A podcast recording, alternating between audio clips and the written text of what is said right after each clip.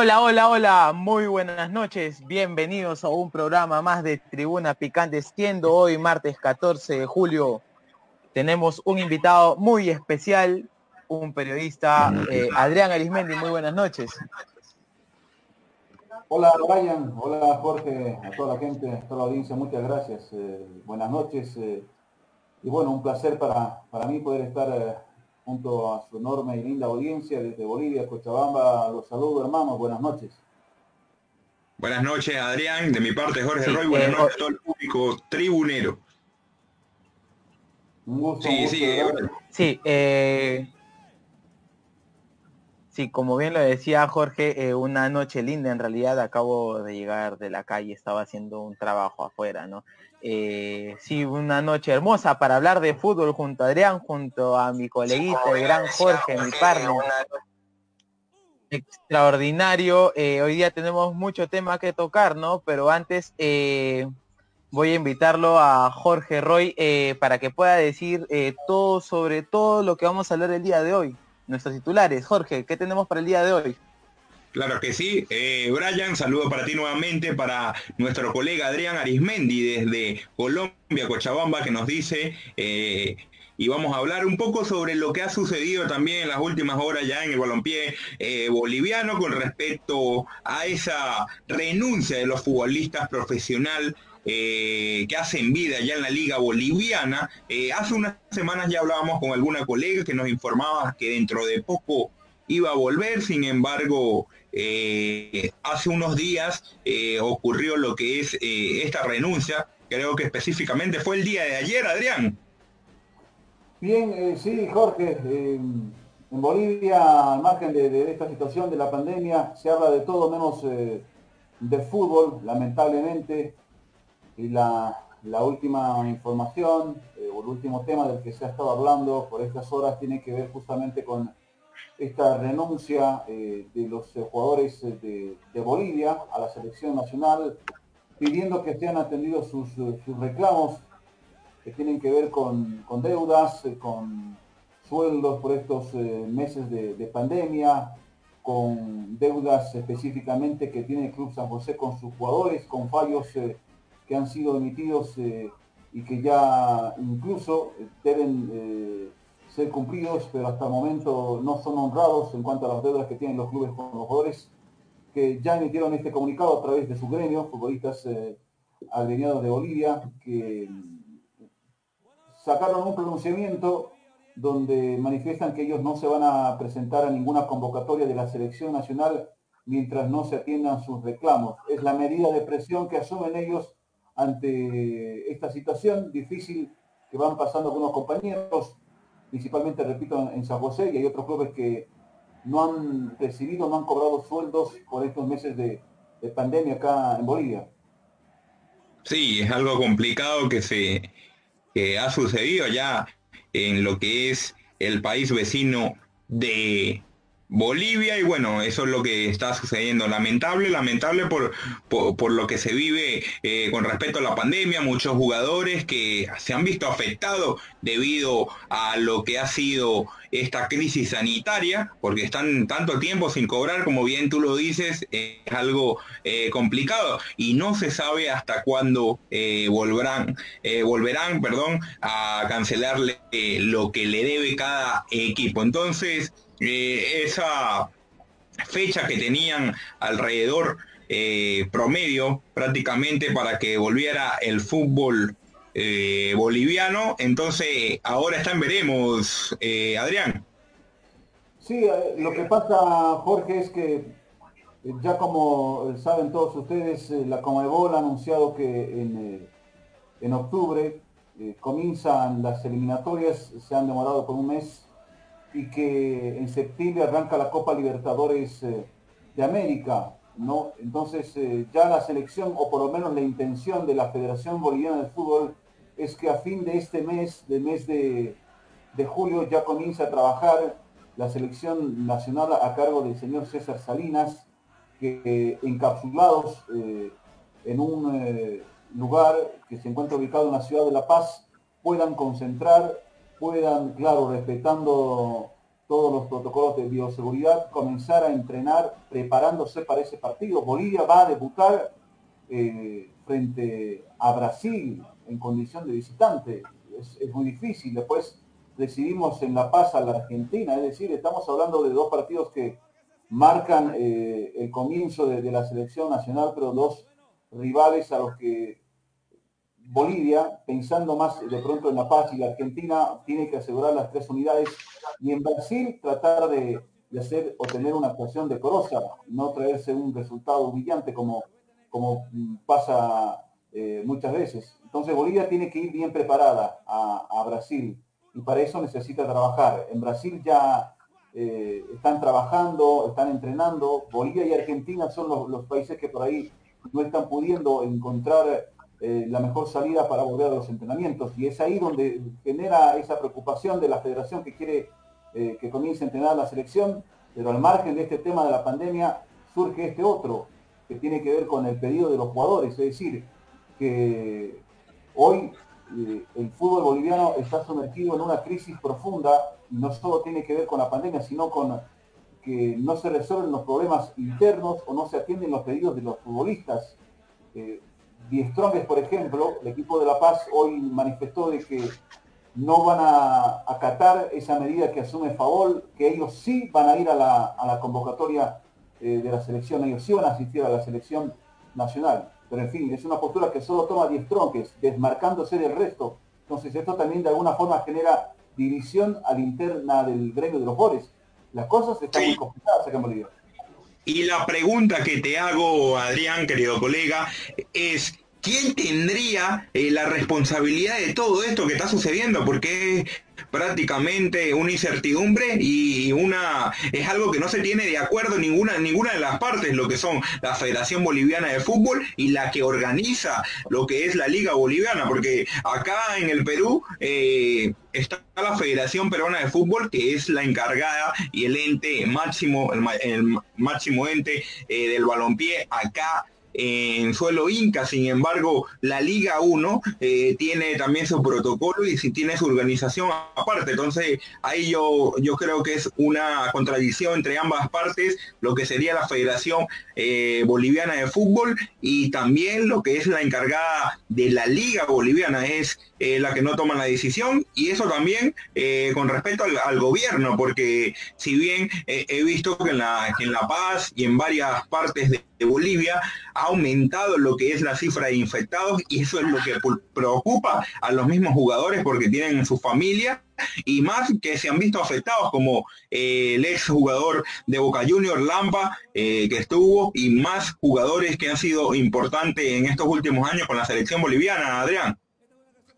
Sí, la, verdad que te digo, es una situación bastante complicada y acá los responsables claramente son los que no cumplen con, lo acordado, eh, aquellos que no honran sus deudas. Claramente son los clubes que terminan incumpliendo con los jugadores, ya sea por salarios, ya sea por fallos emitidos que no se han cumplido, pagos que no se han, no se han elaborado.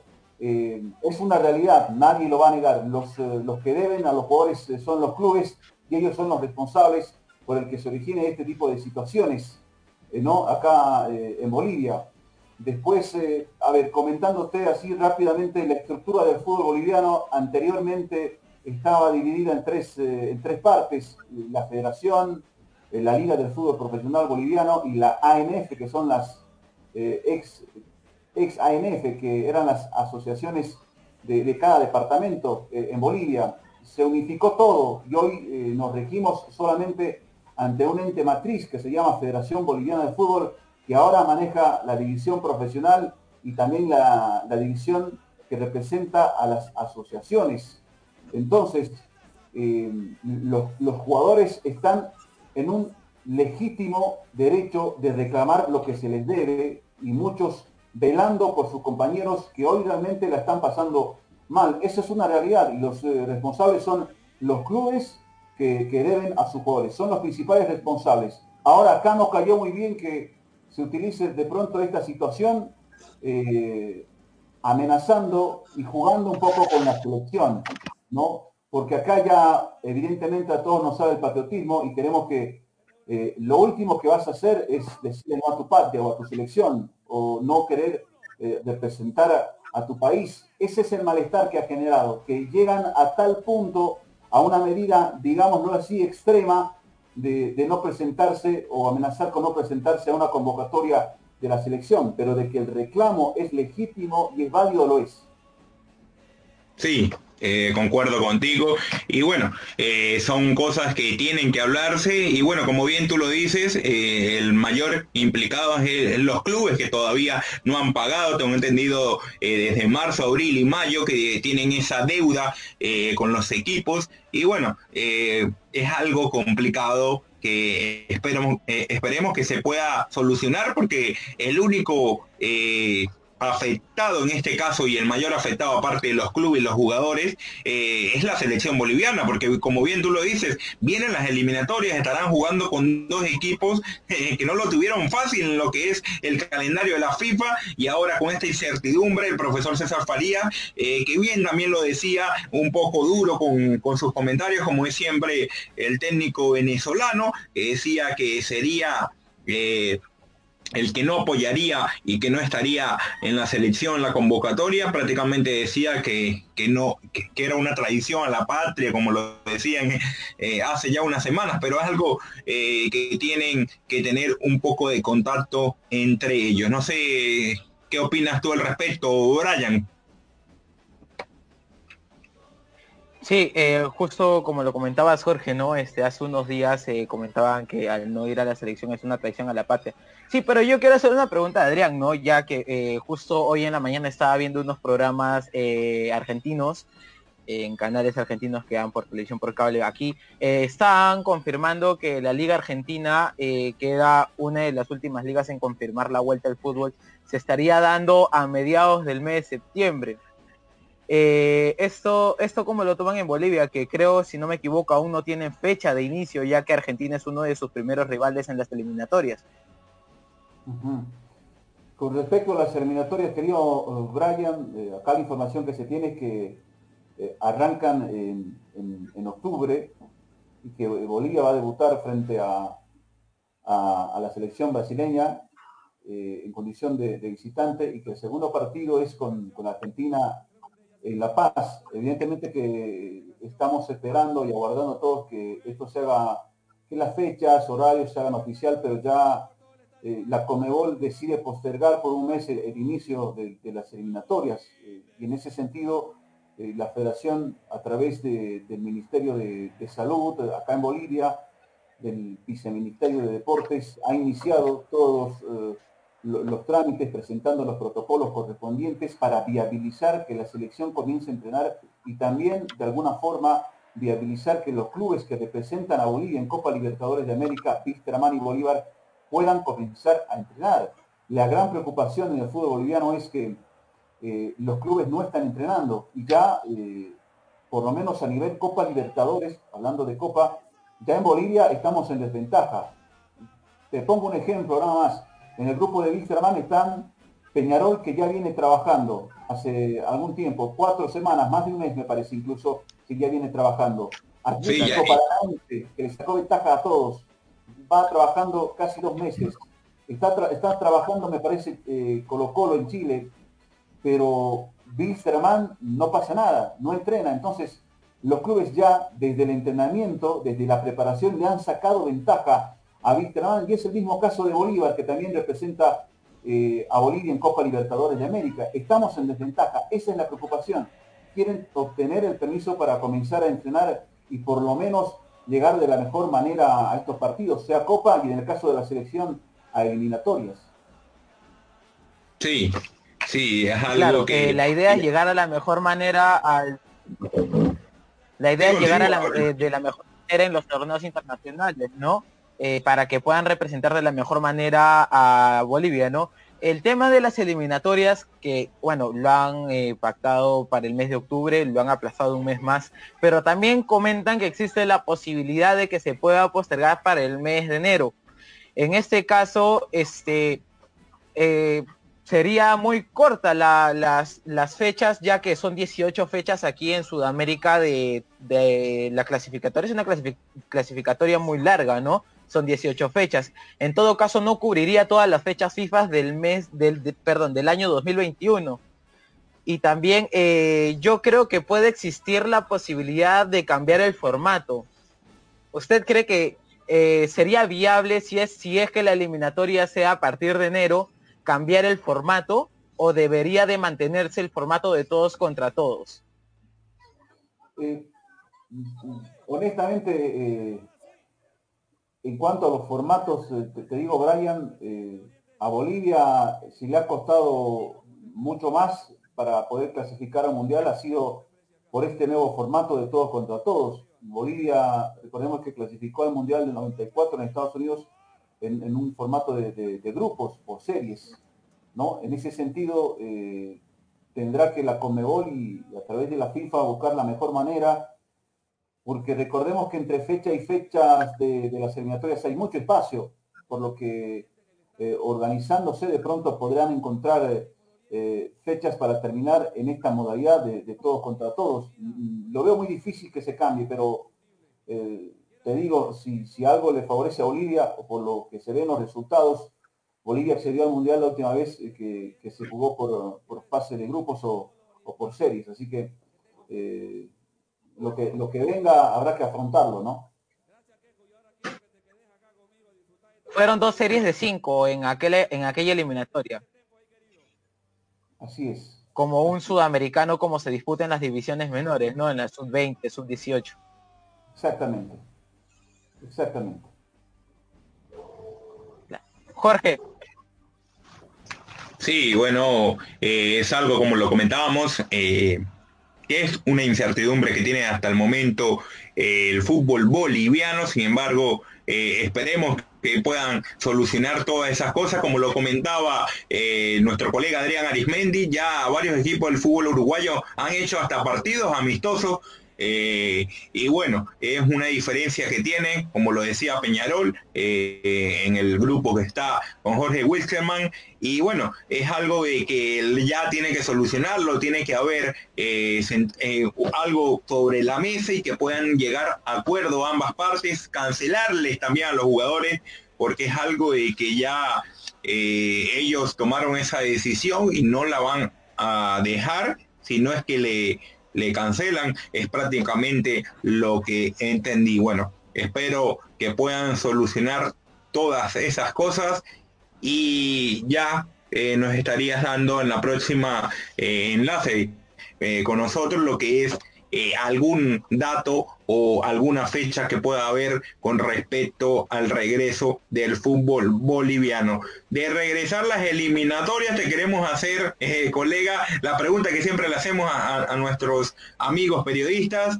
¿Ves a la selección boliviana eh, poder luchando con un cupo hacia el próximo mundial. Ahorita está algo complicado por todo el tema eh, que se está viviendo, pero siempre hay una fe intacta eh, por la selección de uno. Y bueno, eh, si estaría estando la selección boliviana, y bueno, ¿quién serían los otros equipos que estarían acompañando a la selección boliviana? Si es de tu gusto y si esperas que pueda clasificar a la próxima Copa del Mundo, Adrián. Sí, sí, gracias eh, eh, Jorge. Mira, em, pienso que eh, habrá que ver cómo ha afectado primero este parate tan largo ¿no? que hemos tenido en el mundo, en Sudamérica específicamente por esta pandemia. superan los 100 días, seguramente van a ser más de, cuatro meses cuando vuelva a la competencia. y habrá que ver cómo, cómo ha afectado a cada selección. Imagino que vamos a tener problemas muy parecidos eh, en cuanto a la falta de ritmo, en cuanto a, la parte física. Seguramente lo táctico se podrá trabajar, pero compensar lo físico eh, con relación a cómo venías va a ser muy complicado. Eh, sacando esas dificultades que vamos a tener todos, Bolivia tiene sus propios problemas, Bolivia tiene sus limitaciones. Así todo, eh, nosotros, como en todos los países, cada que arranca las eliminatorias, eh, empezamos con mucha ilusión, con mucha esperanza de que se puedan hacer bien las cosas. Tenemos un debut complicado, eh, ir en condición de visitante ante Brasil, siendo realistas, para Bolivia es muy difícil. podemos aspirar a, robar un punto, arañar algo, pero lograr algo más es complicado, no imposible, no imposible. Pero lo que sí Bolivia me parece podría apuntar para tirar un buen comienzo es a ganarle, si se mantiene eh, el calendario que está establecido, a ganarle en La Paz a la Argentina. Es ahí donde Bolivia tiene que hacerse fuerte, a ganar sus partidos en condición de local y después ir a sacar puntos eh, afuera, ir a buscar algunas elecciones para sacar unidades. Bolivia, eh, honestamente, con la realidad que, que tenemos nosotros en una buena versión de esta selección, Farías es un buen entrenador, un técnico que, trabaja mucho lo táctico, que, plantea bien los partidos. Hasta acá, en los partidos que, dirigió Farías a Bolivia no, no le fue del todo mal, eh, sacamos puntos importantes, tuvimos un buen sudamericano sub-23, donde Bolivia mostró cosas importantes, donde se dieron nuevos valores. Entonces Bolivia, creo que en el mejor de los casos, Bolivia, con una selección trabajada, con un proceso eh, bien encaminado, primero ordenando la casa con nuestros problemas, Bolivia eh, podría aspirar, y,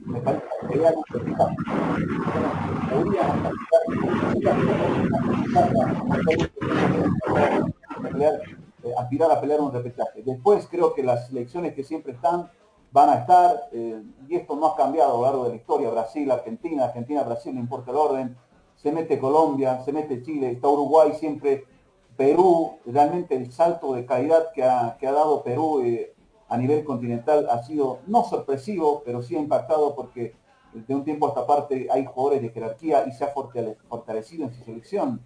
Antes nosotros, y le soy honesto, ¿no? Bolivia, Perú siempre estábamos ahí eh, peleando parejo, peleando, pero hoy en cuanto a nombres y jugadores eh, hay una jerarquía y hay un trabajo importante en Perú, de lo que estamos esperando que se haga en Bolivia, para nuevamente pelear eh, por lo menos de mitad de tabla para arriba. Es lo que aspiramos, eh, amigos, con nuestras posibilidades, seguramente con nuestras deficiencias, con nuestras limitaciones, eh, vamos a aspirar como, como todos y como siempre a ganarnos un cupo o a pelear por lo menos un repechaje.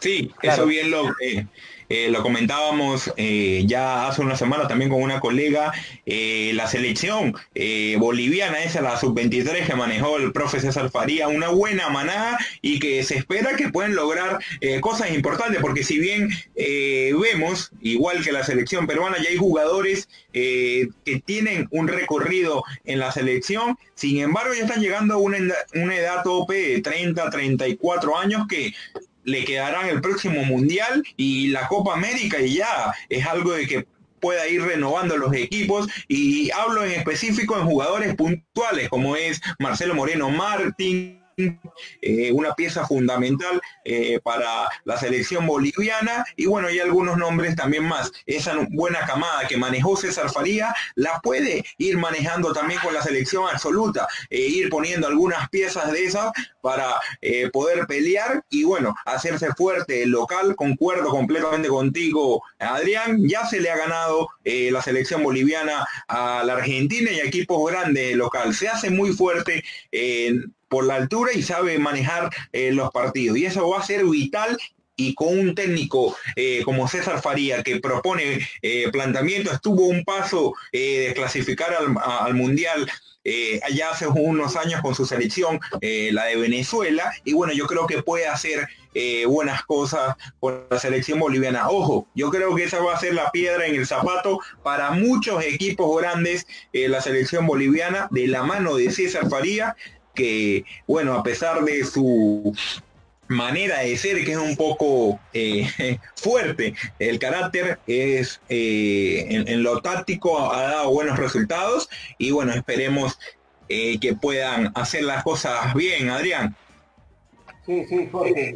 la verdad que han habido algunas situaciones extrafutbolísticas donde por ahí César Salinas ha estado, César Farías, perdón, hablaba de Salinas, que es el presidente de la federación, César Farías eh, ha estado inmerso en alguna situación de controversias eh, que evidentemente eh, el técnico sabrá corregirlas, pero desde lo futbolístico como, como técnico absolutamente no tengo nada que, reprocharle. Creo que al margen de, estas situaciones, Bolivia está en buenas manos y que si le dan espacio, si le dan el tiempo, si le dan condiciones, eh, César Farías podrá mostrar eh, resultados. Evidentemente que estos problemas de los jugadores no suman para nada, porque hoy decide no la selección, son días menos de trabajo para, para César Farías, y si hay algo que nosotros necesitamos es trabajar en este momento para de alguna forma acortar distancias y acortar diferencias con respecto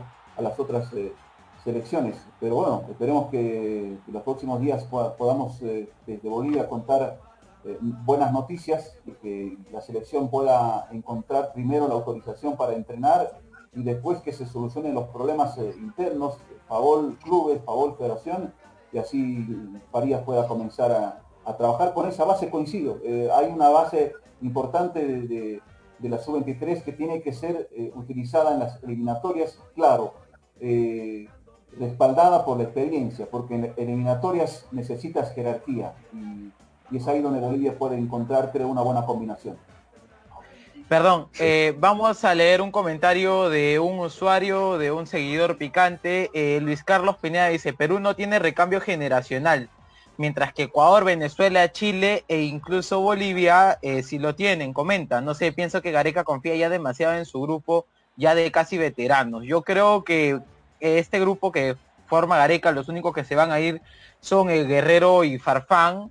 Eh, el resto tiene todavía para la eliminatoria del 2026, que de acá a seis años se puede ver muchas cosas, ¿no? Igual Bolivia, ¿no? Creo que con este grupo lo ha mantenido desde, desde la eliminatoria de Sudáfrica, si no me equivoco, Alemania 2006, se ha ido manteniendo, han hecho, han intentado hacer un recambio y creo que ahora en la actualidad ha salido una nueva camada, esa que formó Farías para la sub-23, ¿no? Quería hacerle eh, una consulta eh, sobre el tema de Bolivia en las eliminatorias. ¿Usted cree que pueda ser factible que en esa clasificatoria de mantenerse el formato todos contra todos, Bolivia pueda sacar buenos resultados de local, ir a tratar de buscar un buen resultado de visitante para poder clasificar a un mundial? Ojo que Ecuador ganó todos sus partidos en condición de local para clasificar a Brasil 2014 y obtuvo, si no me equivoco, eh, no ganó y no empató ningún partido y entró al Mundial. ¿Usted cree que Bolivia puede igualar esto que es la tendencia mayormente de los equipos de altura? Sí, Bolivia puede hacerlo. Eh, el tema es que acá en Bolivia tenemos que entender eh, y recordar que la altura no juega sola, ¿no? que puede sacarle provecho puede ser eh, de altura un, aliado de la selección, pero hay que mostrar argumentos. Bolivia tiene que tener una identidad, tiene que tener agresividad en la altura, en la, paz. A los rivales hay que salir a ahogarlos. Ya vienen con ese temor psicológico de la altura, entonces hay que salir a, eh, en términos futbolísticos, como se dice, ¿no? Hay que salir al frente a buscarlos y rematarlos, pero con argumentos. No pensar que la altura juega sola porque eh, por, estas situaciones acá eh, en Bolivia y en La Paz. Ya vino Chile y, le ganó a Bolivia. Vino Perú y le ganó a Bolivia. Vino Uruguay y le ganó a Bolivia. ¿no? Entonces, eh, los rivales cuando se preparan bien y entienden de que la altura puede llegar a afectar, pero no, es, no imposibilita el poder mostrar toda la destreza y, y plantar un juego, se dan cuenta de que pueden hacer daño en La Paz. En cambio, si Bolivia tiene como aliado la altura, pero a eso le suma argumentos obvios para ir a, contrarrestar un partido, creo que puede hacerse fuerte nuevamente. Sin duda alguna la fórmula de Bolivia es ganar todo en La Paz y después ir a buscar afuera eh, de puntos para pensar en una clasificación. Claro, porque eh, la tendencia del repechaje aquí en Sudamérica es un promedio de 25 a 26 puntos, ¿no? Y ganando tus nueve partidos de local sacas 27, prácticamente estás en el cuarto o en el repechaje para ir al Mundial, ¿no? Eh, aparte que Bolivia ya sabe que es ganarle a Brasil, porque la última victoria no fue hace tantos años, sino fue hace eh, para la eliminatoria rumba a Sudáfrica 2010, que le ganaron 2 a 1. Y también, si no me equivoco, en esa misma eliminatoria fue la goleada 6-0 Argentina. Eh, eh, el, 6 a 1, ¿no? A, 6 a 1, perdón. 6 a 1. Sí, son, son resultados que, bueno, se dieron en, un determinado momento. No voy a decir que, que de pronto fueron espejismos, sí, resultados que se celebraron, se festejaron mucho, pero que no, no fueron resultados por ahí de un de un momento o de una regularidad de Bolivia en las eliminatorias. Sí fue un partido distinto, diferente, hacerle seis goles a, Argentina o en su momento ganarle a Brasil es, una alegría para el, para, el boliviano, ¿no? Y me imagino para, para ustedes también, para el peruano, para cualquier eh, país. Eh, ganarle a monstruos, a grandes es una alegría, pero acá eh, lo que buscamos o lo que queremos, por lo menos como bolivianos, es que al margen de, estas alegrías que son esporádicas, Bolivia nos dé la alegría de que de una vez por todas se encuentre regularidad a lo largo de las eliminatorias y que esta vaya acompañada de resultados y que Bolivia acceda por méritos propios a, un, mundial, ganando bien sus partidos eh, y obteniendo buenos resultados.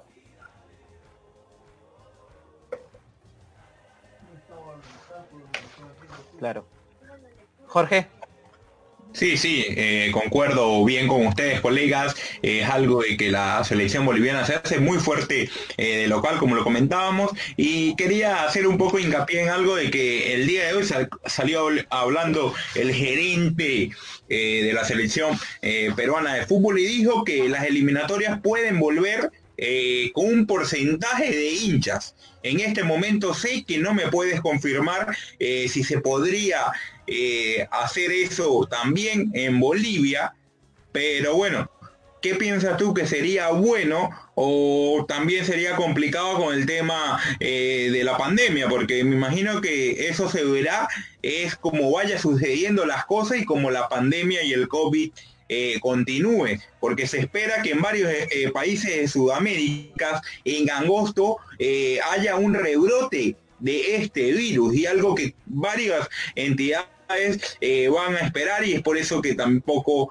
eh, como es eh, la Liga Argentina ha regresado porque se espera que pueda venir un rebrote muy fuerte. No sé si, si opinas, qué opinas tú al respecto sobre esto, colega Adrián, y si se ve factible que sea eh, aunque sea un poco de público, un porcentaje de público que me imagino que puede ser un 30%, eh, por ciento, lo indicaba un 30-40%, pero bueno, acá se habló el día de hoy el gerente eh, de la federación de que podría haber algún porcentaje para las próximas doble fecha, que, se, que a lo mejor podría ser eh, una triple fecha que también se ha eh, especulado en lo que es la Conmebol. Eh, y bueno, no sé qué piensas tú al respecto sobre eso. Sé que, bueno, cualquier persona, cualquier boliviano va a querer ver a Messi y a la Argentina con todos sus jugadores, sin duda. No, no, sin duda alguna, Jorge. El tema acá es que si veía el celular es porque quería hacerle conocer el último reporte a nivel nacional sobre el COVID-19 en Bolivia, eh, habla de ayer 1.063 casos, La Paz, La Paz que cede de, la selección 421 casos. Ayer La Paz fue el departamento con más casos de COVID, ¿no? Después está Santa Cruz con 360, después está Cochabamba con 127. En total, al momento, casos confirmados en Bolivia, en toda la pandemia, 49.250. Tenemos eh, eh, decesos de ayer solamente 59, es decir que eh, y en total 1.866 eh, fallecidos por el COVID-19. Eh, lo veo desde acá imposible que, en Bolivia se pueda pensar siquiera de, jugar con, cierto porcentaje de público, porque aún nosotros ni siquiera hemos llegado al pico más alto, según el, informe de las autoridades, todavía estamos llegando al pico más alto y pensar en un nuevo brote, les digo, es todavía está lejano para nosotros. Esperemos que no, no lleguemos a eso eh, en Sudamérica, pero en, Bolivia solamente, como dato les doy, todavía no hemos llegado al pico más alto, por lo que jugar y pensar de jugar con público para nosotros sería, por lo menos ahora, imposible. Ya, ya, concuerdo contigo.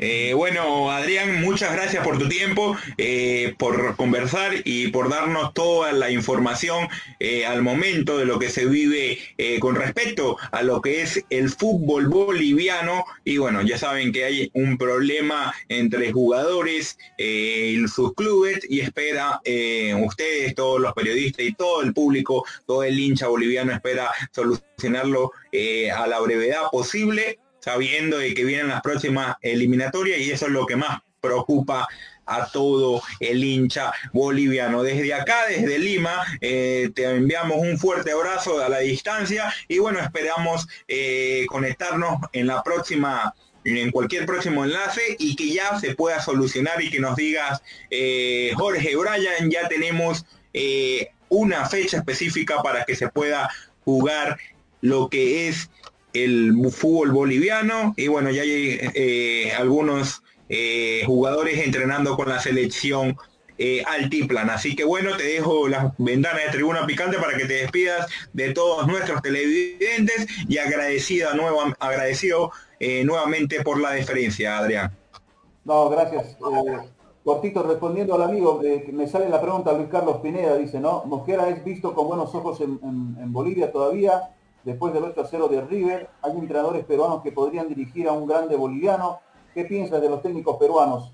Eh, respondiendo al amigo Luis Carlos, eh, sí, a ver, Roberto Mosquera dirigió eh, en Wilstermann y hubieron factores que determinaron su salida del equipo rojo. A ver, donde deja más huella es claramente en Wilstermann, después dirige también Royal Party, pero le puedo decir, nosotros hicimos la cobertura, dialogamos mucho, conversamos mucho con, con Roberto Mosquera, un técnico muy respetado, muy metódico, eh, impuso una nueva forma de trabajo con condiciones.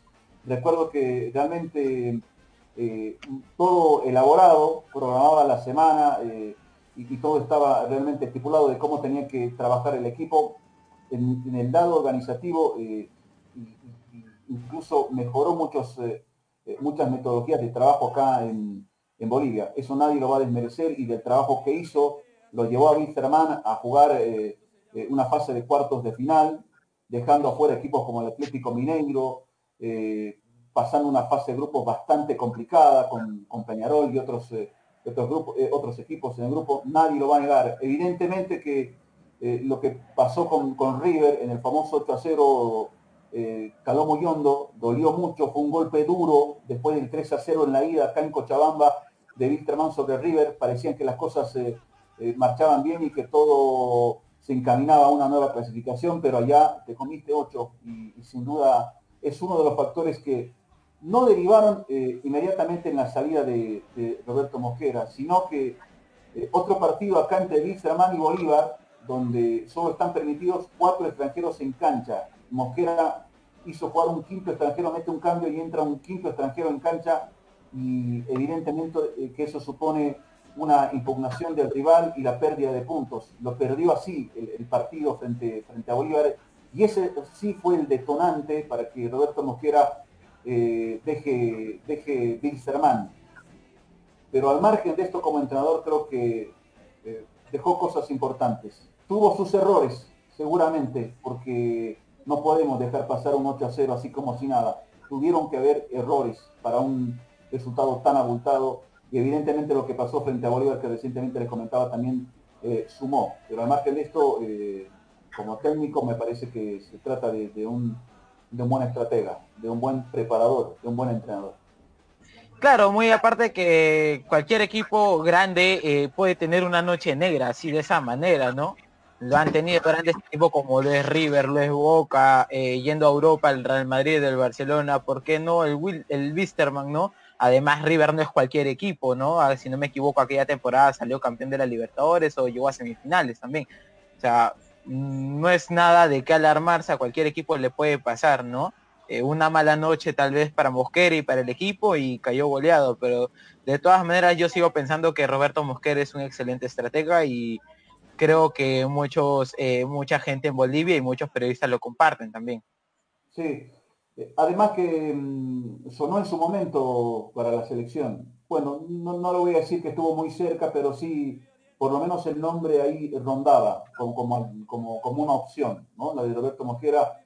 Después en Royal Party también demostró cosas importantes, eh, peleando con un equipo nuevo en el fútbol boliviano en Copa Sudamericana. Es decir, que demuestra que con proceso, con tiempo, eh, de trabajo puede tener resultados. También estuvo por acá el señor eh, eh, Julio César Uribe, ¿no? dirigió San José. No le fue bien, no le fue bien. me parece que llegó y, le exigían resultados y realmente fue muy, muy, muy complicado, muy complicado. No encontró la, no le encontró la vuelta, no encontró por ahí el encaminar bien un proceso, eh, los tiempos eran cortos, pero no, tuvo un buen paso por el fútbol boliviano, además que fue muy corto. Hoy en Víctor dije Cristian Díaz, también técnico argentino que es conocido en, el fútbol peruano, dirigió Melgar, muy querido Melgar, Cristian Díaz, que está haciendo bien las cosas, que hace poco salió campeón con Wilstermann, es argentino, pero dirigió en Perú, y hace poco salió campeón en eh, en el 2019 y que hoy está peleando eh, la clasificación a octavos en Copa Libertadores de América y el bicampeonato en el equipo aviador. Sí, eh, bueno, eh, Adrián, eh, nuevamente darte la deferencia por tu tiempo, por esta grata charla futbolera contigo, contándonos también un poco sobre lo que es el actual momento del fútbol boliviano. Y bueno, ya como bien lo explicaste mejor, no ha sido explicado el día de hoy, bueno, ya esperamos que pronto eh, nos sintonices, eh, hagamos otro enlace y nos diga si ya tenemos alguna fecha y puedan, eh, ya tengan todo arreglado para poder volver al fútbol, que es todo lo que tenemos, pero sin embargo, haciendo las cosas bien, resguardando la salud, que es lo primordial. Nosotros siempre decimos eh, eso, eh, la salud es lo primordial y bueno, no hay que arriesgar vidas. Muchas gracias eh, por tu tiempo nuevamente y bueno, un abrazo acá desde Lima. te dejo las ventanas para que te despidas al todo el público ese que te sintonizó, Adrián. No, muchas gracias por tus palabras, Jorge, lo propio Brian, a toda la, gente de, una Picante, quiero mandarles un, fuerte abrazo desde, desde, Cochabamba, Bolivia. Gracias por, por este contacto y estamos a disposición a todos los eh, eh, amigos y hermanos peruanos, mandarles un abrazo a la distancia y que nos cuidemos, eh, cuidemos principalmente a nuestra familia. Un fuerte abrazo, bendiciones para todos y hasta cualquier momento, Jorge, Brian. Muchas gracias. abrazo, Adrián. Muchas gracias. Bueno, amigos tribuneros, esta fue el enlace con el periodista Adrián Arismendi, pero yo antes de continuar lo que es esta eh, programa el día de hoy, eh, tenemos que recordarles que llegamos gracias a Remosol, sí calienta, sí alivia, gracias a Gise Sportsat de Gise para el mundo, gracias a Agua Selfie, el agua que te da equilibrio, gracias a Vitel, telefonía para todos, gracias a Alex Burger, lo mejor en pepitos y hamburguesas, de Venezuela para el Perú, gracias a Remas Gol, la inmobiliaria número uno del Perú, gracias a Entel Prepago, se une prepago, eh, un prepago Power, perdón, C un prepago Power eh, y gracias a Cevichería Casa Blanca, la cevichería del Perú. Vamos con el fútbol nuestro eh, hablar, comenzar lo que es eh, seguir, continuar este programa, comenzar, ay, ay, ay, estoy diciendo que comenzar y antes habíamos hablado con el gran colega Adrián Arismendi desde Cochabamba, Bolivia, donde nos estaba comentando todo eso que está sucediendo. Renunciaron los futbolistas eh, de Bolivia por falta de pago, ya renunciaron. Aquí hay equipos que no le han pagado. Aquí y, que le aplicaron su gestión perfecta a Brian. Así que bueno. El tema, de, el tema de Binacional, quien no le aceptaron la suspensión perfecta, ¿no? Y que debe todos esos días que no han, no han pagado a sus jugadores, ¿no? Es un caso interesante. O sea, ¿Y cómo llegó de esa? ¿Cómo llegó de esa? Eso es lo que más eso se quejaron, eso se quejaron algunos jugadores, ¿no? Cómo llegó Ian Deza, ¿no? Y dicen que están celebrando las cantinas allá en Puno. Ay, ay, ay, señor, señor, no le pegue a esa, por favor. Usted es bárbaro. Bueno, eh, vamos a comenzar con los equipos eh, de Lima, no sé. Eh, estuvimos la semana pasada hablando con Franco Boló, jugador del Cusco Fútbol Club, grato el argentino, nos conversó un rato con nosotros sobre fútbol con su mate y bueno, ya poco a poco están continuando los equipos. Comiso ya está con sus tres uruguayos, muy pegadito de Dos Santos, Brian, así que bueno, yo creo que seguirá titular indiscutible el uruguayo, que la, empezó rompiendo en los primeros partidos, Brian. Sí, eh, para el estilo de juego eh, de su equipo, de Cusco Fútbol Club, de Boló, es, eh, es una propuesta muy interesante la de este jugador, ¿no? desequilibrante por las bandas, tiene muy buen estilo de juego. él se acomoda muy bien al juego moderno, ¿no? Como se juega hoy en día, con los extremos y obviamente horizontal, siempre horizontal y para adelante, ¿no? Y él se acomoda mucho a ese fútbol. Así es, bien como lo comentas. Eh, bueno, el conjunto eh, de Alianza Lima sigue entrenando a Universitario también. Y bueno, eh, el día de hoy se confirmó que el Estadio Nacional será sede para la Liga 1. Ya está confirmado, Brian. Sí, este, ya está confirmado. más que nada se debe también a la a la, este, a la postergación nuevamente de las clasificatorias, como la cancha está en buenas condiciones, supuestamente eran para, la, para el inicio de las clasificatorias, eh, debido a la postergación se va a dar uso del Estadio Nacional, del gramado del Estadio Nacional, eh, para los partidos de la Liga 1, ¿no? Recuerden que ningún equipo tiene, ningún equipo limeño tiene localidad en su estadio. Va a ser sorteado. Sí, eh, ese sorteo que será en las próximas semanas también eh, muchos equipos que siguen viendo en dónde harán su estadía. El otro equipo que se va hacia Cieneguilla será el conjunto de Cienciano, que estará también en Cieneguilla hospedándose allá en una casa de campo. Estarán varios jugadores. Los jugadores que tienen su casa acá en Lima se estarán hospedando acá. es el tema también de lo que es el presupuesto, Brian. Eh, no todos los equipos tienen ese presupuesto para estar en Lima, hospedaje a los jugadores, algo complicado, pero bueno, ya poco a poco los equipos estarán volviendo. Hay que recordar que ya dentro de tres semanas se iniciará el campeonato peruano. El 7 de agosto estará regresando nuestro fútbol de la Liga 1 y bueno, eh, ya en dos semanas los equipos eh, estarán volviendo o viniendo a lo que es eh, suelo limeño para ir adaptándose. El que sí está desde hace dos semanas en el conjunto de Alianza Universidad, el actual puntero que quiere hacer las cosas bien, eh, quiere aprovechar lo que es esa ventaja que tiene en lo que fue esas seis primeras fechas eh, líder y bueno, quiere hacer esas cosas bien y continuar en la primera, en los primeros puestos de la tabla, Brian. Le tengo fe a Alianza Universidad, le tengo fe. Creo que va a llegar muy lejos esta temporada y creo que tiene un asegurado para un torneo internacional para la siguiente. Vienen haciendo las cosas muy bien, tanto dirigencialmente como futbolísticamente. Vamos a ver eh, cómo está preparado el equipo para el reinicio de la Liga 1 y vamos a ver cómo está Jan Durac, Jack Durán, ¿no? Eh, todo el mundo le está viendo y creo que también mucho, muchas personas le están pidiendo para la selección por el juego que venía mostrando en las últimas fechas antes de la pandemia. Así es, eh, ya Durán, jugador clave en lo que es sí, este formato y este equipo eh, que ha puesto el profe Ronnie Rebollar, hay que ver cómo sigue eh, estando el jugador Yad Durán, que es una pieza fundamental para ese 11 de Ronnie Rebollar. No sé si te animas a hacerle una pregunta al público tribunero que nos está sintonizando. ¿Qué uh.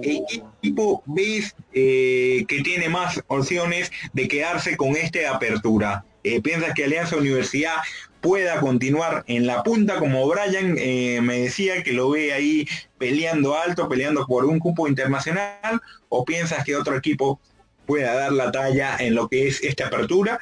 Y bueno, luego después el clausura con el formato eh, de liguilla entre 10 y 10 equipos estarán peleando ese torneo clausura. ¿Qué te parece? ¿Qué te parece? Buena pregunta para los fanáticos, los hinchas que están ahí conectados. Así que bueno. Tengo, yo tengo tres equipos. Ya. Yo creo. tres equipos tengo. Tengo Alianza Universidad, tengo Universitario de Deportes y tengo al Sport del Callao. Yo creo que el Boys, como lo dije al inicio de la temporada de Tribuna Picante. Eso está eh, grabado en el programa, me acuerdo. Lo dije al comienzo. El Penco, Sebastián Penco, desde que llegó, eh, está rompiéndola. El día de mañana habrá conferencia de prensa eh, del conjunto rosado a través de... Ahí estaremos. Ahí estaremos. Así que bueno, eh, lo que te he dicho, el día viernes estuve hablando con el profe, estuve en lo que fue esa conferencia de prensa con el profe del Atlético Grau, Rafa Castillo, le comentaba yo eh, con respecto así, así que había otra contratación, si sería extranjero o no, o si pensaba que podría haber otra contratación, porque se ha rumorado, hay un datico por ahí que me han dicho, que hay un jugador extranjero que está en la mira de algún equipo de provincia. Por eso es que le pregunté eso al profe eh, Rafa Castillo, sin embargo me dijo eh, que la plaza de extranjeros está completa eh, con cinco jugadores. Hay que recordar que varios colombianos están ahí, Collazos y otros jugadores también.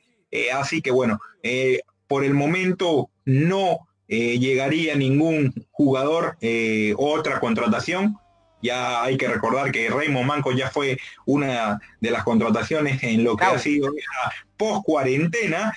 Y bueno, eh, sin embargo no me dijo que eh, cierra el mercado de fichajes, puede pasar alguna cosa, así que bueno, no cierra la ventana, así que hay que esperar eh, que finalice lo que es ese mercado de fichajes y que empiece el torneo de la Liga 1, Brian.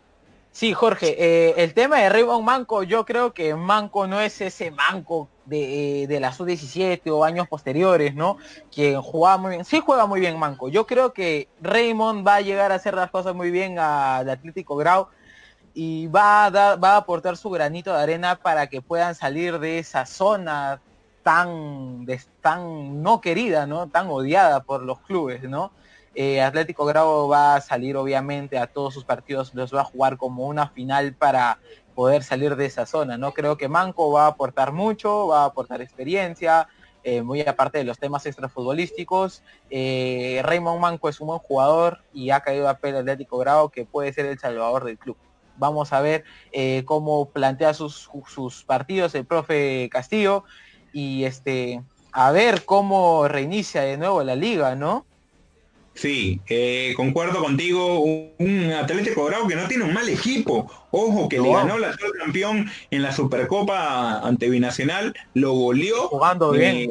y jugando bien esa Supercopa. Luego tuvo un bajón con el profe eh, Segarra y bueno, es por eso que eh, lo sacan, lo sacan del equipo de Atlético Grau. Ahora trajeron al profe Rafa Castillo que hasta el momento no ha podido dirigir al equipo eh, de Piura, el Atlético Grau. Hay que recordar que llegó eh, en la semana de que eh, dieron la cuarentena, no pudo jugar el profe Rafa Castillo y es por eso que todavía no ha entrenado al equipo. Sin embargo, nos comentaba que ya tiene varios tiempo a través del Zoom y el miércoles pasado fue que entrenaron por primera vez desde la cancha. Hay que recordarles a todo el público tribunero que los últimos equipos fueron Ayacucho, el equipo Atlético Grado de Piuri y algunos equipos de provincia que todavía no se habían entrenado.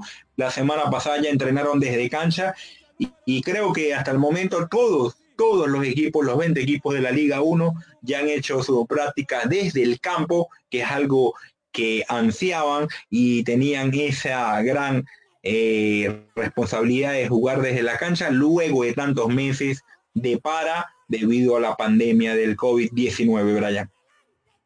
Sí, eh, claro, como tú bien decías, ¿no? Los equipos se vienen preparando de la mejor manera y vamos a ver eh, cómo dan inicio estos equipos en la Liga 1. ¿Sabes qué, qué, qué tema quiero tocar? Quiero, he estado viendo ahora último los jugadores peruanos en el extranjero eh, de, eh, como por ejemplo hoy día está jugando el, Orlando City de Pedro Galese, está ganando 2 por 0 al New York City.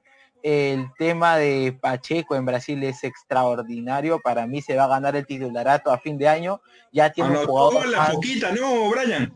Anotó Jefferson Farfán y me pareció muy interesante ver público en las gradas de Rusia. Sí, es algo algo interesante. Usted sabe que los ultras de los hinchas de Rusia, la otra vez que te comentaba la semana pasada, que varios eh, hinchas de, en Polonia entraron arbitrariamente y bueno, eso es algo que que es increíble de parar, ¿no? ¿No viste al, conjunto del Cádiz como celebró en las calles eh, de España su ascenso a la primera división luego de 12 años?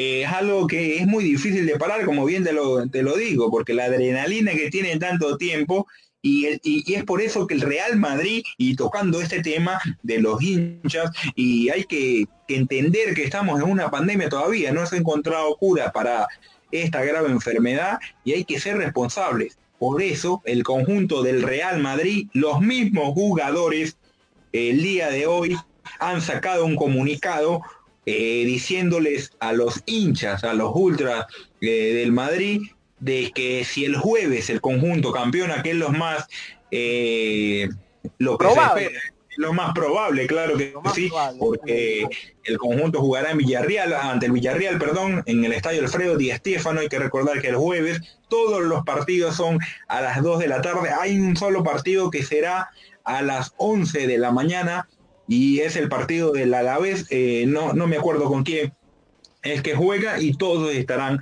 jugando a las 2 de la tarde porque se están peleando cosas. El conjunto del Sevilla eh, obtuvo su, el último pase de la Champions League, sin embargo están peleando por los puestos de la Europa League y también por quién serán los otros dos que acompañen al conjunto periquito del español. Es algo eh, que bueno, que es difícil porque como tú le dices a un fanático que no eh, apoye y no celebre con tanta algarabía, porque es algo que bueno, el conjunto del Real Madrid los últimos años no han ganado siempre la, liga. La liga. que, que, no la gana con el con, con Zidane de técnico también. Y bueno, es algo que la algarabía va a ser increíble. Pero claro. los jugadores dieron ese comunicado y esperemos que todo pueda ir con el protocolo necesario, Brian. Claro, Eibar, Eibar con Valladolid 11 y media y el resto de partidos Barcelona Osasuna 2 de la tarde, eh, Real Madrid Villarreal 2 de la tarde también, un partido, eh, dos partidos que es por la punta, el tema de Real Sociedad Sevilla, Betis a la vez, Getafe Atlético de Madrid, creo que la mayoría de partidos es porque están peleando por el descenso y por un torneo internacional. En el caso del Madrid de ganar, eh, campeonaría de la Liga Española y Barcelona eh, depende del Real Madrid nada más, ¿no? el único partido que no se juega a las de la tarde es Eibar Valladolid. Eh, Alexander Callens es titular hoy en el partido del Orlando City contra el New York City. Eh, también jugó unos minutos Edinson Flores en el partido eh, del DC United contra el Toronto. Anotó Dulando también en la liga por Dulando, exacto, En dos semanas. Está mojando la red bien, bien por el peruano. Eh, así que bueno, algo importante. También eh, creo que fue penal o no, fue penal o no que le cometieron a, Raúl Ruidía, porque fue una jugada eh, medio confusa. No le pitó penal el, árbitro, pero quiero que analicemos nosotros lo que fue esa jugada. Para mí, en mi opinión, es penal claro. Penal, claro, penal concuerdo contigo, Jorge, penal clarísimo en contra del equipo de Raúl Ruiz el actual campeón de la Major League Soccer, el Seattle Sanders. Así es. Eh, bueno, y anotó la foquita, como bien te decía, y cómo celebró la foquita, Braña. ¿Cómo, cómo? Llamada, llamada, todavía no me han renovado. Renuéveme, señor. Creo que eh, está esperando la renovación nada más. Eh, eh, creo que con doble filo, ¿no? Gareca todavía estoy activo y señores del Locomotiv, llámenme para renovar porque todavía estoy con la mecha encendida. Así es, es algo. Jefferson Farfán alegró a Ricardo Gareca que estaba preocupado por varios jugadores que no han jugado con respecto a la liga eh, uno de los jugadores importantes. Eh, y bueno, en Brasil volvió al, fútbol, pero el conjunto de Chapecoense tuvo 12 eh, futbolistas infectados. Es algo increíble, increíble lo que se ha ocasionado en los, en los últimos minutos. Sí, eh, ahora estamos viendo también, eh, anotó el cuadro de New York City, el cuadro del jugador eh, del peruano central Alexander Callens. justo hablando de Alexander Callens, yo me he puesto a pensar, ¿no? Eh, ¿Por qué no puede compartir Alexander Callens con Carlos Zambrano eh, la saga central de la selección? Yo creo que Callens tiene muchas condiciones, pero no ha tenido muchas oportunidades en la selección. Vamos a ver si Gareca puede hacer, ¿no? Sacarías a Luis Abrán, que es titular indiscutible en el Vélez y que ha, lo, ha querido Ayas, eh, Brian. Me sorprende. Ahorita lo que pasa, lo que yo no lo sacaría pero lo que pasa es que no tiene continuidad ahorita. Vamos a ver.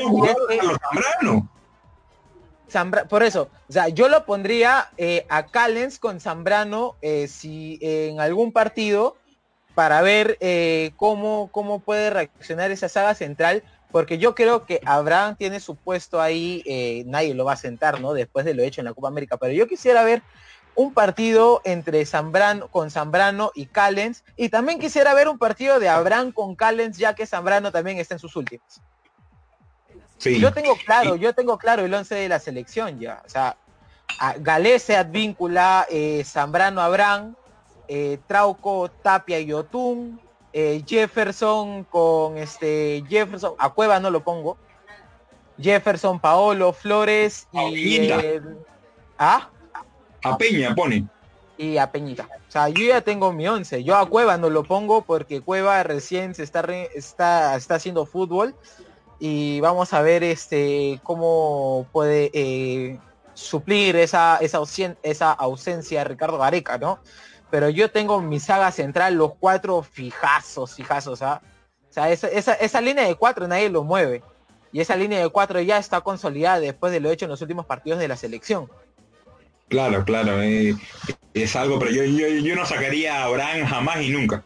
Nunca lo saco lo que ha tenido. Y bueno, esa gran conexión que tuvieron en la Copa América, Abraham y Zambrano, para mí son, son titulares indiscutibles. Y con esto no te digo que, de que Calen es un mal jugador concuerdo contigo y que dice que no ha tenido, eh, Gareca no le ha dado los minutos necesarios, un Calen que hasta ha cubierto a Ibrahimovic cuando el jugador sueco estuvo allá, eh, ha anotado goles porque es un jugador con gol, pero bueno, vamos a ver eh, qué pueda seguir haciendo Luis Abraham con el conjunto de Vélez, como bien lo dice, porque hasta el momento no tiene continuidad y eso es lo que tiene que ver Gareca. Yo creo que en este momento, si todavía la Superliga Argentina está en una incertidumbre, ahora que Calen está retomando lo que es el fútbol, la primera opción sería Alexander Calen titular y alguno de esos jugadores ya tendría que ir al banco porque sin duda es el jugador que tenga más actividad y por eso eh, está contento Ricardo Gareca que ya en la MLS varios equipos vayan retomando eh, lo que es la vuelta al fútbol y le preocupa que varios jugadores todavía Argentina eh, no puedan. Eh, también hay un dilema con respecto a Renato Tapia, todavía no se sabe no tiene que va a ir al conjunto del Celta, un conjunto del Celta que tiene que empatar este fin de semana, y el jueves, perdón, que se juega la penúltima fecha, la 27, con un empate ya se salva de del descenso, eh, estaba un poco complicado lo que es esa campaña del Celta. Eh, eh, fue increíble, una, sorpresa, un conjunto del Celta que no tiene un mal equipo, tenía a Goaspa, tiene a Santi Mina, jugadores importantes, pero bueno, ahí peleó la zona baja de la tabla, sin embargo ya se ha podido recuperar y ya con un empate estaría salvándose, aunque yo creo que se salva completamente. Los descendidos sería Español Leganés, que ya para mí está suspendido y con otros, eh, el, último equipo se me, se, me, se me pasa en este momento, pero bueno, esos serían los tres descendidos para el equipo. Por aquí un comentario, un, un testazo por aquí del, de nuestro amigo Luis Carlos Pineda, no sé si lo lee, Brian. Alianza ha contratado un tremendo paquete, el rubio Plim Plum para el Water, hizo creo siete goles en dos temporadas. Yo veo Alianza Universidad eh, que está haciendo las cosas bien, dice Grau puede ser si físicamente se ponen bien y también así Rubio fuera un mamarracho, Alianza puede llegar también a pelear. González Ela puede ser opción, la U pienso que Comiso va a romper a ese grupo, veo a Comiso peleándose con uno de los uruguayos y aparte no hay ni palte en la U, una lágrima. Ay, ay, ay, señor, el señor le da duro con los comentarios. Un saludo para Luis Carlos Pineda, que estaba sintonizando lo que es la transmisión desde que estuvo el colega eh, uruguayo. Así que bueno, gracias por la interacción. Y bueno, esa opinión eh, ¿no? voy a opinar de Rubio porque no lo he visto jugar. Eh, creo que jugó con el equipo que era que jugaba antes Yosemir Bayón, el conjunto de la U de Concepción y le anotó a Sporting de Cristal en la Copa Libertadores de, la temporada pasada. Si no me equivoco, eh, Patricio Rubio le anotó en lo que fue esa victoria 3 a 2, eh, ese juego loco, no sé si te recuerda Sporting Cristal que tenía para ganarlo y se dejó allá con Concepción, Sí. Claro, sí, con Universidad de Concepción, ahí en Chile, increíble, un partidazo de Sporting Cristal bueno, Cristal siempre eh, haciendo buenos partidos, a pesar de que los resultados no se le dan. Eh, yo creo que Cristal es eh, uno de los equipos que viene haciendo mejor las cosas a nivel internacional, ¿no? Jorge, antes de irnos, antes de pasar también con el tema de los, de los patrocinadores, te voy a conceder un deseo. ¿Qué quisieras, qué quisieras que se repita? La final de la Copa América o qué quisieras que no hubiera pasado. El gol de Brasil, el 2 a 1 en la final de la Copa América antes de que termine el primer tiempo o que Cueva anote el penal ante Dinamarca. Ay, ay, ay. Eso no se piensa. Que Cueva hubiera anotado el gol ante Dinamarca hubiera cambiado el rumbo de la selección peruana absoluto, ese penal. Y no digo que con ese penal eh, la selección eh, peruana fuera ganado. La selección de Dinamarca, una selección respetada, porque después le peleó a la selección Croacia, pero bueno, yo creo que anotando ese partido, eh, en ese compromiso, la selección peruana fue muy diferente y muy superior al conjunto danés. Con ese gol fuera cambiado eh, el rumbo completamente. Sí, Luis Carlos, Pineda, concuerdo contigo que Cueva anote ese penal y yo también concuerdo contigo porque yo soy tan optimista que pensé que si Cueva anotaba ese penal Perú llegaría lejos en el Mundial, si no es a la semifinal, si no puede ser la final. Bueno, son sueños locos que tengo después de un comentario que vi ayer acerca de esa pregunta, ¿no? Vamos a agradecer a nuestros patrocinadores, gracias a Reumasol, sí calienta, sí alivia, Gise Sport Sac de Gise para el mundo, Agua Selfie, el agua que te da equilibrio, Vitel, telefonía para todos, Alex Burger, lo mejor en pepitos, hamburguesas de Venezuela. Para el Perú quiero comerme un pepito porque la última vez que comimos en el set, extraordinario.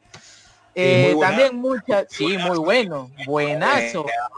Eh, eh, hay que mandarle un videito a nuestro amigo Alex Burger porque también eh, nos manden algo. Agradecido también a todos nuestros amigos de Alex Burger, lo mejor en hamburguesa, para coordinar y bueno, hacerle también lo que es su banner desde acá, desde casa, uno ponerlo en nuestras cosas, de su casa, Brian, desde yo, eh, desde aquí, a partir de su casa, que después nos regaña, pero bueno, un abrazo bueno. que siempre está sintonizando lo que es esta transmisión de Tribuna Picante que continúa. Seguimos. Sí, seguimos con Remax Gold, la inmobiliaria número uno de Perú. Un fuerte abrazo para la gente de Remax Gold. Gracias a Entel Prepago también sea un prepago power. Gracias a Cevichería Casablanca, la cevichería del Perú. Y eso es todo, ¿no? Y recordar que eh, nos puede sintonizar en Tribuna Picante Oficial en Facebook y también terminando el programa nos puedes encontrar en Spotify como Tribuna Picante Perú. También nos puedes encontrar en Instagram como Tribuna Picante, en Twitter como Tribuna Picante 1 y Ancor como PM Producciones TV. Jorge, ¿cómo te pueden encontrar a ti en redes sociales? Sí, en redes sociales me pueden buscar en Instagram como Jorge Roy-25 y en Facebook me pueden encontrar como Jorge Roy, en Twitter como Jorge Roy Así que bueno, un saludo para todos los que sintonizaron lo que es esta transmisión por aquí. Ay, Julita, y así queremos ir a Qatar, nos dicen Daniel. Ay, Julita. Ay, ay, el señor se conecta a lo último y, quiere ir a Qatar de una vez. ¿eh? sí, sí. Para él y para todos los que sintonizaron la transmisión. Luis Carlos Pineda dice a las venezolanas, dámela siempre. Ay, ay, ay, este señor. Con esto nos vamos. Un saludo para Luis Carlos Pineda, que estuvo enganchado a lo que es esta transmisión y para todos los eh, amigos tribuneros que nos acompañaron el día de hoy. No será sino hasta el próximo jueves con el columnista Brian Sosa, que está que estudia, estudia, estudia todos los días, no tiene tiempo, se la para estudiando. Así que bueno, un abrazo para ti, colega, desde la distancia. Así que bueno, nos esperamos el próximo jueves, alguna sorpresita, vamos a ver si tenemos algún jugador invitado, si no estará sin duda eh, algún colega que creo que es colombiano o, Vamos a ver. Va a haber una sorpresita, sí o sí. Sí, vamos a ver, vamos a ver. Gran programa, hermanos, buena información. Por aquí Carlos Pineda, así que bueno, un abrazo hermano por estar. Un abrazo. Tribuna picante. Así que bueno, chao, chao. Habla mucho. Recuerden seguirme en redes sociales como Brian Sosa 62 en todas. Ya saben, un fuerte abrazo a nuestros amigos tribuneros. Esto fue Tribuna Picante, señores, el líder de la digital. Un fuerte abrazo a todos. Buenas noches.